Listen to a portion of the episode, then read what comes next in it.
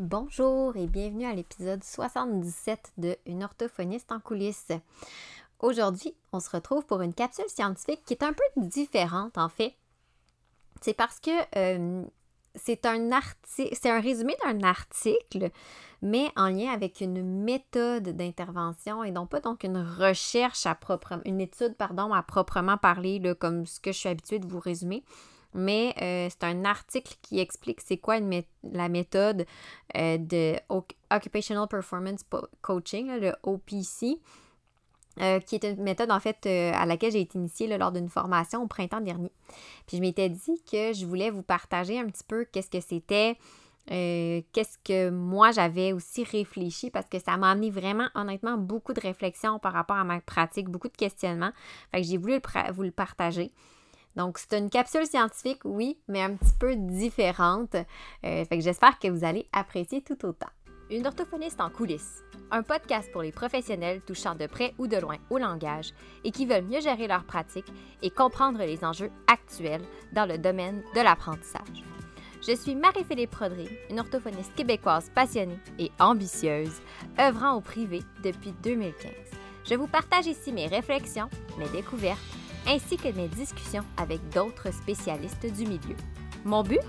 Vous aider à mieux comprendre la réalité actuelle et les enjeux qui entourent l'orthophonie et vous donner les outils afin d'optimiser votre pratique. Donc, comme je l'ai mentionné dans l'introduction, plus tôt ce printemps, j'ai eu l'occasion de suivre une formation qui, ben, en fait, a été développée par des ergothérapeutes. Puis je pense qu'à la base, ça s'adressait peut-être plus aux ergothérapeutes, mais qui euh, est ouverte aux orthophonistes aussi, puis qui peut aussi s'appliquer en orthophonie, qui est sur le Occupational Performance Coaching et je ne le sais pas du tout c'est quoi en français, honnêtement. Fait qu'on va appeler ça le OPC, OK? On va prendre la, la, l'acronyme. Et euh, donc, j'avais découvert en fait cette formation-là par hasard euh, à travers une publication sur Facebook d'une orthophoniste qui en avait parlé parce qu'elle l'avait faite, puis ça a piqué ma curiosité parce que si vous m'écoutez depuis un moment, vous savez que je cherche vraiment activement actuellement, c'est vraiment le gros bout de mes réflexions à rendre ma pratique plus proche de la réalité des familles d'aujourd'hui, à être plus en mode interactionniste qu'interventionniste. Puis là, j'ai aucune idée si le mot interactionniste se dit, mais j'imagine que vous me comprenez. Donc, bref, ça allait de soi que je fasse ça, cette formation-là. Puis je me disais que ça allait m'ouvrir à d'autres façons, justement, d'aborder la relation avec les clients. Euh, puis, c'est pour ça que je disais, dans le fond, l'article que je vous partage, c'est un article qui a été publié par euh, l'American Occupational Therapy Association, la OTA, euh, sur le sujet là, qui est l'Occupational Performance Coaching. J'aurais pu aussi aller voir des articles un petit peu plus scientifiques. Mais comme les capsules scientifiques, j'ai fait aussi pour moi, mais ça m'a permis aussi de réviser un petit peu le, simplement c'était quoi le OPC. Puis je trouvais que ça résumait bien ce que c'était. Fait que je me suis dit, ben, peut-être que ça peut en intéresser quelques-unes. Je sais que quand j'avais partagé que je faisais, je suivais cette formation-là, il y en a qui m'ont écrit en privé là, pour me poser des questions. D'ailleurs, je vais vous mettre les liens là, de tout euh, l'article en question dont je parle, évidemment, mais aussi la formation que j'ai suivie là, dans la description de l'épisode. Fait que si vous voulez en apprendre plus, vous pourrez aller voir. Mais euh, donc, si je reviens au résumé là, de l'article par rapport à l'OPC, je pense que je vous. En fait, j'apprends. J'ai tout l'impression que j'apprends rien à personne, mais c'est pas grave. Je vous, en vous rappelant que l'implication du parent euh, ou du proche aidant, c'est sûr que l'OPC, c'est beaucoup axé chez les plus jeunes, on parle du parent, mais quand j'avais fait la formation, on disait que ça, s'applique autant aussi pour euh, euh, les proches aidants ou peu importe la personne qui intervient auprès de, du, client, on peut dire comme ça, dans, dans l'entourage. Donc, on sait que l'implication du parent, ici je vais parler du parent, mais vous comprenez. C'est c'est fondamental là, dans l'intervention.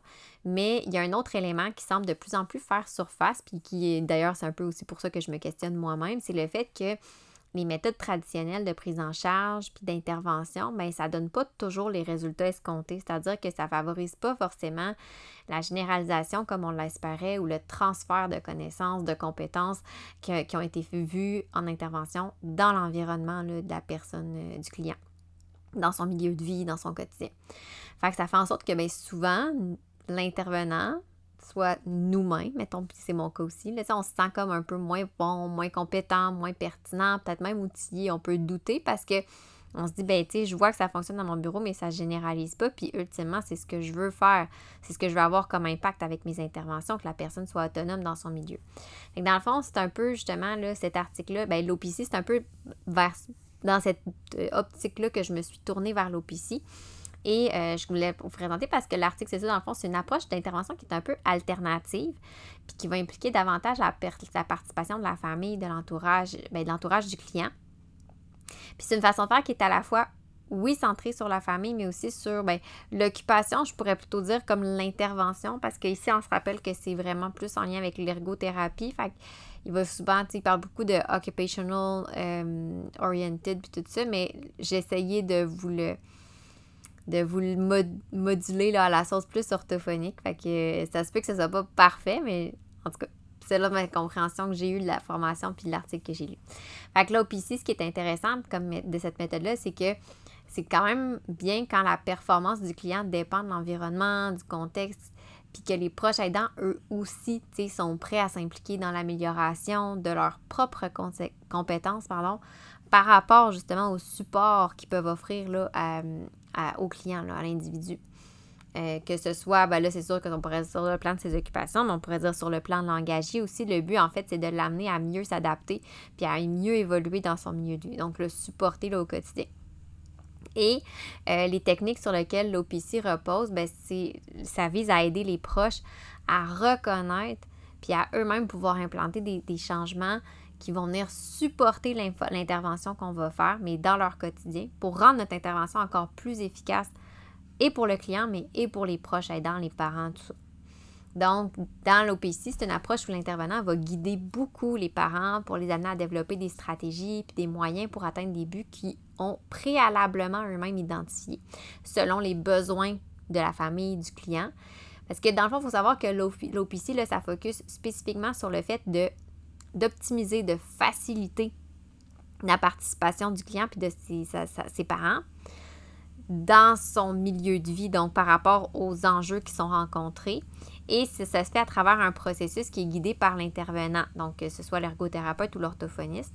Mais les solutions, la plupart du temps, on vise à ce qu'elles soient identifiées par les parents, parfois même peut-être même le client, quand il y a des obstacles qui sont rencontrés. Donc, quand il rencontre des défis en lien avec ces difficultés, bien, on va essayer de guider euh, le client ou ses parents vers la recherche de solutions.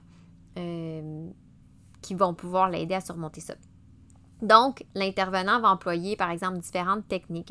Ça peut être un langage plus spécifique, des questions, euh, des reflets aussi pour guider les parents, pour les amener à faire eux-mêmes la découverte de solutions, mais aussi pour les amener à évaluer la situation par eux-mêmes d'un autre œil, puis voir comment les solutions peuvent être mises en place à la lumière du ou des problèmes qui vont être rencontrés en cours de suivi.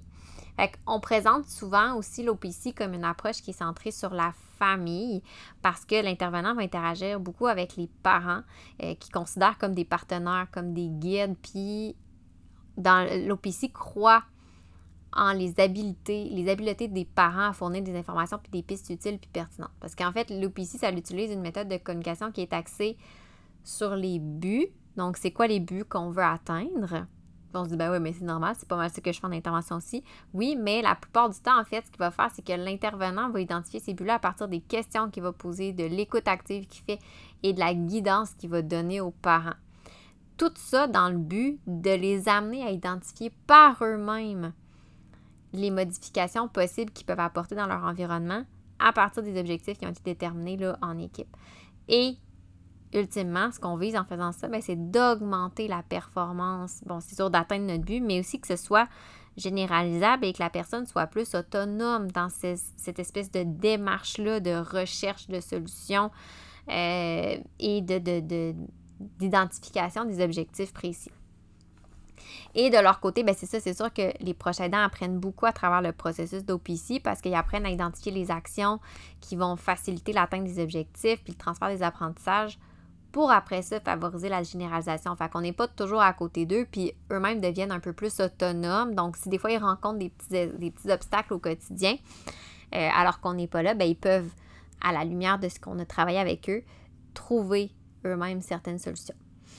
Parce que, dans le fond, le but ultime de l'OPC, c'est de favoriser la, ben, la performance occupationnelle, mais je pourrais dire la performance langagière aussi, euh, pour les champs qui ont été identifiés comme des objectifs à atteindre, puis pour améliorer les habiletés du proche aidant à indépendamment, donc de son côté, même sans nous, arriver à gérer par lui-même les obstacles qui pourraient bloquer l'atteinte des objectifs, euh, des objectifs ciblés. Euh, dans l'article, ce qui est intéressant, c'est qu'on mentionne que l'OPC, c'est une super méthode, mais c'est pas approprié non plus pour tout le monde. On dit que c'est quand même, c'est surtout approprié dans le cas où, par exemple, les parents, les proches aidants sont motivés améliorer leurs propres compétences, en plus d'aider le client à s'améliorer au quotidien. Que, tu sais, c'est. Euh, il y avait d'autres critères aussi, de, à considérer, par exemple, est-ce que la personne a euh, la santé physique, la santé mentale suffisante et tout ça, que ce soit autant le proche aidant que le client. Euh, puis là, je vous ai comme mis un peu la table sur c'est quoi l'OPC, mais dans l'article, ce que j'ai trouvé intéressant, c'est qu'ils ont, établi un petit peu la différence, grosso modo, entre l'OPC et les méthodes qu'on va dire, dire plus traditionnelles. C'est-à-dire que dans les méthodes d'intervention plus traditionnelles, l'apprentissage que le parent, par exemple, va faire en côtoyant l'intervenant, puis le support justement qu'il va recevoir de la, de la part de l'intervenant, mais c'est mené par l'intervenant. C'est-à-dire que c'est l'intervenant qui, à partir des buts et des besoins du client, va établir un programme, va établir un plan d'intervention, en fait. Puis moi, c'est pas mal ça à quoi j'ai été exposée puis formée au cours de mon parcours en tant qu'orthophoniste puis durant ma maîtrise. Puis c'est pas que c'est mauvais, mais c'est juste que moi, je trouve de plus en plus que il manque un petit quelque chose. Il manque, il manque euh, au niveau de la justement d'aller renforcer la compétence parentale ou même la compétence de l'élève pour les rendre plus autonomes. Je trouve que j'ai pas ça dans cette espèce de, de mode d'intervention-là. Tandis que l'OPC, ben là, ce que c'est, c'est que c'est un, un processus de réflexion qui est partagé fait que oui, on est là en tant qu'intervenant, puis oui, on a un rôle de guidance, mais on ne décide pas de tout, tu sais, parce que ça fait appel à l'analyse de la performance, les observations réalisées dans l'environnement, l'écoute active, la guidance, évidemment, l'encouragement, la rétroaction aussi, pour aider le parent à développer la compréhension de la situation, mais aussi les compétences nécessaires pour trouver puis élaborer par lui-même ses propres solutions. Euh, pour évidemment bien répondre aux besoins du client, que ce soit dans différentes situations, dans différents environnements. Fait que l'OPC, en fait, pour pouvoir atteindre un peu cette espèce de, de dynamique-là relationnelle, ça repose sur trois grands domaines qui sont le fait d'avoir un processus structuré. Puis ça m'a fait bien rire quand j'ai lu ça parce que, tu sais, ceux qui me suivent et m'écoutent depuis un moment, vous le savez, là, moi, je suis une fan des processus, des protocoles, des procédures. Fait que ça m'a fait sourire parce que, bien honnêtement, l'OPC, moi, j'avais l'impression que c'était quelque chose de justement un peu plus éclaté. Et quand j'ai lu ça, j'ai dit, ah, ben non, finalement, c'est vrai. Euh, ça repose aussi sur le support émotionnel et sur les échanges d'informations. Fait que, dans le fond, si on revient au processus structuré, bien, quand ils sont dans cette dimension-là, l'intervenant, ce qu'il fait, c'est sûr qu'il va prendre le temps d'expliquer aux, parents c'est quoi les raisons pour lesquelles on va choisir l'OPC, par exemple, donc une méthode qui est axée sur la résolution de problèmes, euh, souvent même dans la première rencontre. Fait que dans cette rencontre-là, bien là, le parent il est informé que, comme, de comment il va travailler, puis je trouve ça intéressant qu'il mentionne parce que euh, puis moi-même étant maman, des fois on va consulter puis on s'attend à un mode d'intervention X parce que ça a toujours été ça, ça a toujours été ce qu'on a connu. Puis finalement, on a le mode d'intervention Y, fait que ça peut devenir déstabilisant. Fait que c'est important justement d'aviser euh, les, parents. Fait que de l'aviser qu'on on va regarder ensemble euh, les, différentes façons d'améliorer la capacité de, de, leur enfant, par exemple, puis de répondre aux exigences de l'environnement c'est vraiment axé sur la résolution de problèmes, puis sur le fait de mettre l'accent sur le développement des habiletés à résoudre des problèmes. ça permet aussi un espace pour favoriser les échanges avec les proches aidants pour nourrir la, la réflexion. Parce que la, recherche de solutions, bien là, ça se fait vraiment à travers un échange dans une relation où les solutions peuvent être amenées soit par. Ben, en fait, sont, sont amenées, je recommence, sont amenées par le parent, qui lui-même a trouvé les solutions. Mais cette recherche de solutions-là, elle est facilitée par les techniques de coaching que l'intervenant va utiliser. Puis ça, dans le fond, l'intervenant, dans ce cas-ci, agit un peu comme un guide pour diriger là, les, le, le, le, parent dans son exploration des solutions possibles. Puis, euh, donc, c'est ça. Les, buts à atteindre sont établis en collaboration avec le parent, puis on, les, on, les, organise pour adresser des priorités spécifiques en lien avec la performance. Ben là, il disait occupationnelle, mais on pourrait dire langagière du client. Mais aussi, tu sais, des priorités qui sont propres à la famille puis au parent lui-même. Parce que là, je parle beaucoup du, parent depuis le début, mais on s'entend que tout au long de, ce fameux processus exploratoire-là, ben, il faut considérer aussi le point de vue du client le plus possible et en tout temps dans la mesure du possible. Fait que oui, il y a le proche aidant qui est très utile, mais il ne faut pas non plus négliger le, client, le principal intéressé. Fait que dans le fond, quand on a passé la première session où là, on a vraiment mis la table, on a tout expliqué en détail le processus OPC, ben là, on devient, euh, on embarque vraiment dans le vif de l'approche qui est centrée sur la résolution de problèmes. Euh, donc, on établit nos buts. Euh, on, embarque vraiment dans le processus. on, commence à travailler ensemble, à trouver des solutions, tout ça, avec l'intervenant qui guide sans nécessairement donner des réponses aux parents. Et euh, généralement, un suivi, ben, c'est ça ce qu'il disait. Puis moi, c'est ça aussi que je trouvais intéressant parce que ça s'inscrit un peu dans ma vision de vouloir faire peut-être plus des blocs plus courts. Mais un, suivi qui repose sur les fondements OPC, ça dure de 8 à 10 rencontres. Fait que c'est pas, pas si long que ça, mais ça, dans ma tête. Là. Euh, mais c'est sûr que ça dépend toujours des besoins du, client puis du prochain aidant, ça c'est sûr. Mais euh, ça peut être révisé aussi, hein. à tout moment, selon l'évolution du client puis de son environnement. Fait que comment on fait pour déterminer les buts, puis un peu comment on s'enligne? Ben, c'est vraiment euh, via une analyse collaborative de la performance, que ce soit occupationnelle ou langagière, peu importe. Donc, ce qu'on va faire, c'est qu'on va aller voir l'évolution euh, des performances de l'enfant selon les qui sont observées à partir d'un échange qu'on va avoir avec le parent qui va pouvoir nous nourrir, nous donner de l'information. Fait ça comprend généralement, on va faire l'examen de l'activité actuelle. Euh, par exemple, mettons en clinique, si je suis capable de reproduire certains contextes, je vais le faire. Ça peut être aussi un rapport que le prochain aidant va nous fournir. Euh, parce que ben, justement, ça va nous donner de l'information supplémentaire d'une personne tierce, mais qui va nous aider à se faire une tête. Ou ça peut être le visionnement d'une vidéo dans l'environnement. Donc, le parent qui aurait filmé son enfant, son enfant au parc, par exemple, ben, je pourrais voir un peu plus dans son environnement naturel.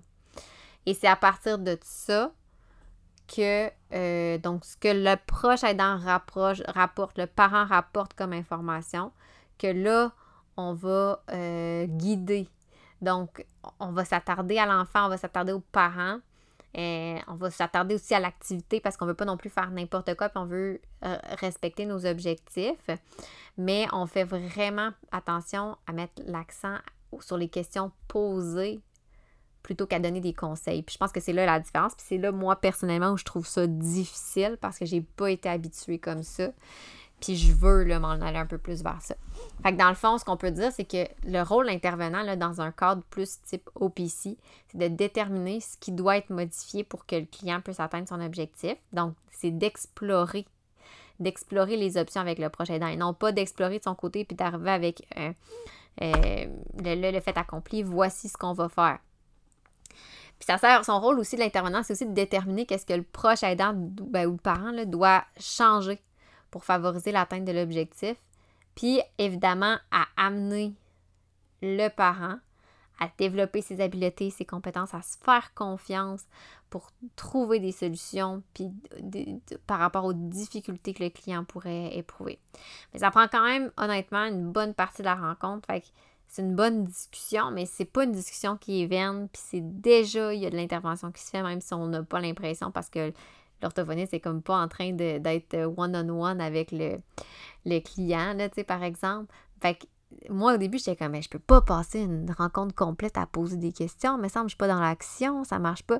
Mais il y a quand même beaucoup de choses qui se font en arrière. Puis pour, dans la formation, on avait comme fait des jeux de rôle. Fait que moi, j'avais été mettée dans la peau du client la personne avec qui j'étais était dans la peau de l'intervenant. Puis là, même en me faisant poser plein de questions, je vais être comme Ah ouais, je trouve des réponses. Donc ça aide beaucoup. Tu sais, puis la, façon dont les objectifs aussi sont mentionnés est différente selon l'OPC versus l'approche traditionnelle. dans une approche traditionnelle, on va y aller avec un objectif qui est comme quasiment non compréhensible. C'est-à-dire, mettons, je veux un exemple qui avait mis dans le texte, ça disait Evelyne va améliorer sa motricité globale pour compléter une tâche de jeu sensorimoteur me semble ça dit rien. Ça dit tout puis ça dit rien en même temps. En orthophonie, c'est comme si on disait développera son vocabulaire. OK. Maintenant, je sais, c'est comme pas clair. Tandis que dans l'objectif OPC, vu qu'on part des besoins des parents, des clients, ben l'objectif était un petit peu plus formulé de façon un peu moins scientifique, si je peux dire comme ça. Fait que ça pourrait être plutôt dire Evelyne pourra jouer de façon indépendante avec des amis au parc du quartier. Je reprends mon exemple d'améliorer le vocabulaire, d'augmenter son vocabulaire. Mais tu sais, c'est pas assez précis. Fait que là, ça serait peut-être plus d'aller dire que euh, l'enfant pourra euh, se faire comprendre davantage, je sais pas moi, en utilisant euh, plus de mots familiers. tu donc, d'être un peu plus concret, terrain, si je peux dire ça. Puis là, l'autre élément de l'OPC aussi qui, qui m'avait un peu comme pas, euh, pas interpellé, mais qui m'avait questionné. J'ai fait comme, OK, je peux vraiment faire ça? Je suis à de faire ça. C'est le fameux support émotionnel. Je dis pas que je fais pas de support puis je suis pas empathique, c'est pas du tout ça que je veux dire, mais je vais vous l'expliquer au fur et à mesure. C'est que dans le fond, dans l'OPC, le support émotionnel est super important. Le support émotionnel, c'est écouter, faire preuve d'empathie, recadrer, guider, encourager le proche aidant à lui-même trouver des solutions là, vers l'atteinte des objectifs qui ont été établis en, en équipe avec eux autres. Euh, et c'est important le, support émotionnel parce que ça permet de, un, de favoriser le lien de connexion, donc l'alliance thérapeutique entre le parent et le client et l'intervenant. Donc, ça permet de bâtir un lien de confiance plus fort. Et ça donne aussi l'espace. Hein. quand le lien de confiance est là, quand le, parent ne se sent pas jugé, bien, ça lui donne l'espace pour devenir proactif dans la recherche de solutions puis d'idées plutôt que d'être réactif. Fait le fait d'écouter aussi le proche aidant sans jugement, de juste l'écouter pour l'écouter, mais pour l'intervenant, c'est quand même aussi très bénéfique parce que ça lui permet d'avoir une bonne compréhension des défis que l'enfant ou sa famille rencontre. Ça lui permet de faire ressortir les besoins de la famille, mais surtout de faire la lumière sur la, la perception que le parent peut avoir des difficultés de son enfant dans son environnement. Donc, on parlait de recadrage, ben là, ça peut être utile aussi ça permet aussi à l'intervenant d'avoir des exemples concrets aussi, hein, on ne se cachera pas, euh, sur lesquels il pourra s'appuyer pour valider l'auto-efficacité du prochain aidant.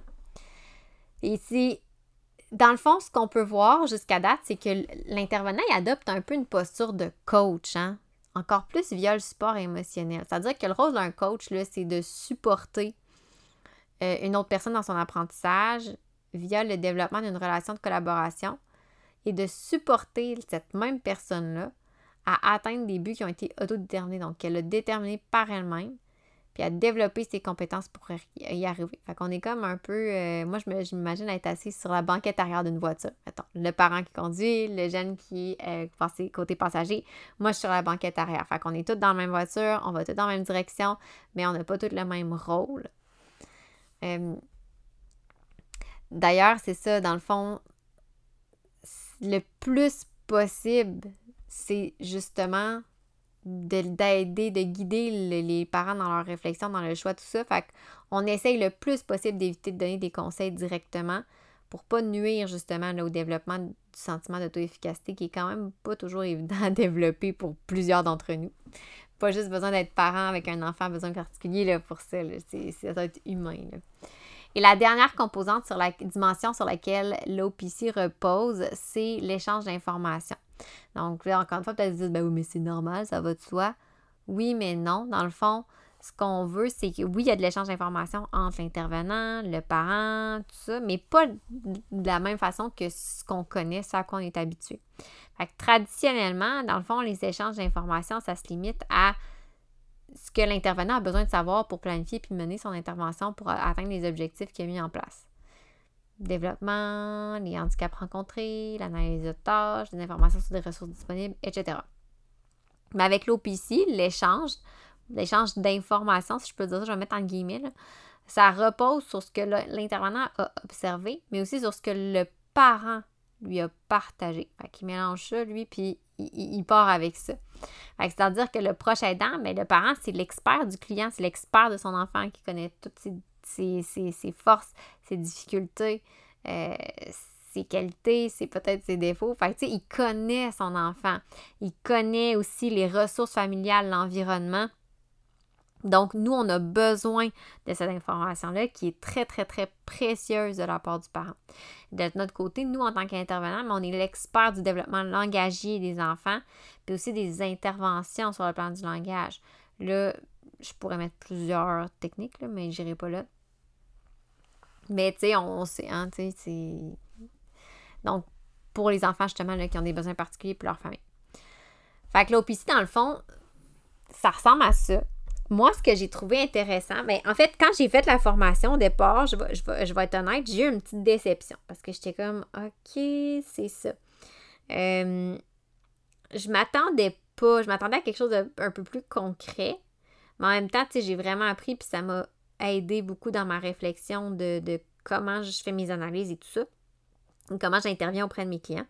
Mais, euh, ouais, c'est ça, au début, j'étais un petit peu. Euh, ben ouais, c'est ça, déçu parce que je me disais, ben là, tu sais, je peux pas. Euh, c'est axé sur l'ergot, tu sais, ça, ça s'applique pas à l'orthophonie. Fait que là, j'étais comme, ben pourquoi ils m'ont ils m'ont permis de m'inscrire, même si je suis orthophoniste puis je suis pas ergo, je vois pas comment ça peut s'appliquer à ma, à ma réalité.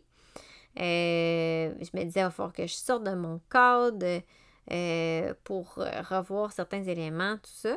Mais après ça, après avoir pensé, j'ai comme réalisé que non, tu sais, c'est pas. Euh, c'est pas que ça s'applique pas à l'orthophonie, c'est juste qu'on était moins exposé à ça, peut-être. Puis je me rappelle parce que l'origo avec qui j'étais jumelée dans la formation, était tellement bonne. Mais elle me disait, mais, mais j'en fais à journée longue des, interventions comme ça. Euh, l'autre chose aussi qui, qui, qui moi, m'a fait peur par rapport à l'OPC, puis pourquoi pour l'instant je le fais pas encore dans ma pratique, c'est que j'ai peur d'avoir l'air passé, d'avoir l'air comme un peu genre stoïque, sans émotion, de pas avoir l'air de savoir ce que je fais. Fait que je pose 3 millions de questions pour savoir, puis ça me prend une demi-heure, puis là, je suis comme, OK, aussi qu'on s'en va avec ça, tu sais? Euh, mais, tu sais, dans les faits, euh, je pense que c'est ça qui est intéressant, là, tu sais, c'est de... de... je cherche mon mot mais c'est de laisser la place. Bon, c'est ça. C'est de laisser la place aux parents. Fait qu'on n'est pas passif, on, est juste actif autrement. Puis justement, parlant d'être autrement, des fois, j'avais l'impression, tu sais, que ça rejoignait un peu plus l'ordre de la psychologie, la psychothérapie. Euh, on s'entend que c'est zéro mon champ de compétences à moi, mais tu sais, quand j'avais été jumelée à l'autre ergothérapeute, posais des questions, puis j'étais comme, OK, on est vraiment, tu sais, on n'était pas au même niveau, mais, tu sais, j'avais peur aussi de tomber plus dans la psychothérapie de, OK, euh, euh, tu sais, c'est ça, ben, le, classique, là, tu sais, je veux pas, puis je veux pas dire de stéréotype, puis de, mais, ben, tu sais, mettons le classique, là, euh, la personne qui a... qui s'assoit puis qui parle puis que la personne fait uh -huh, uh puis je me dis mais je suis pas ça moi je suis orthophoniste je suis là pour être dans l'action tout ça. Mais c'est sûr que c'est quand même une approche qui est récente. C'est quand même une approche que finalement je trouve intéressante. Puis à, à tête reposée, après avoir relu mes notes, regardé le livre, lu cet article-là, j'ai comme eu en tête quelques idées d'autres éléments que je pourrais modifier, améliorer dans ma pratique. Euh, parce que je trouve ça quand même intéressant, tu sais, pour la généralisation d'aptitudes, la prévention de, difficultés chez les enfants et les adolescents. Parce qu'on veut justement que même si je les prends en charge parce qu'ils ont des difficultés, ben ce qu'on veut, c'est qu'ils soient quand même être capables de développer leur plein potentiel, peu importe la sphère dans laquelle ils sont. c'est ça mon petit résumé pour l'OPC. Comme je disais, je vais vous mettre les liens dans la description si vous êtes euh, curieux d'en apprendre plus pour la formation, tout ça. Je vais vous mettre le lien évidemment de l'article. Euh, fait que vous allez pouvoir euh, voir tout ça. Moi, personnellement, tu sais, sur le coup, après la formation, j'étais vraiment mêlée. je savais pas trop comment j'allais orienter tout ça. Puis là, après avoir laissé tout ça se déposer, la poussière retomber, lu cet article-là, révisé un petit peu mes notes, euh, ça s'est comme un peu clarifié dans ma tête de comment je vais l'utiliser. C'est sûr que j'ai déjà commencé à l'intégrer plus.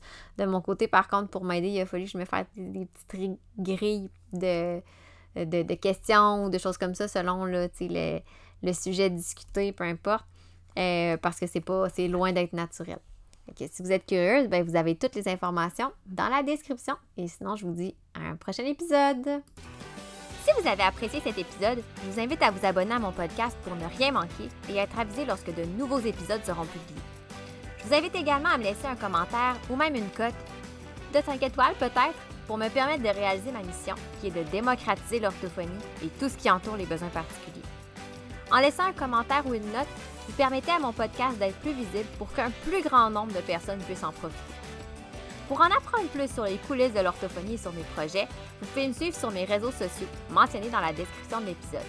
Pour mes services de mentorat ainsi que les outils disponibles sur ma boutique en ligne, rendez-vous au www.mariephilippeorthophoniste.ca.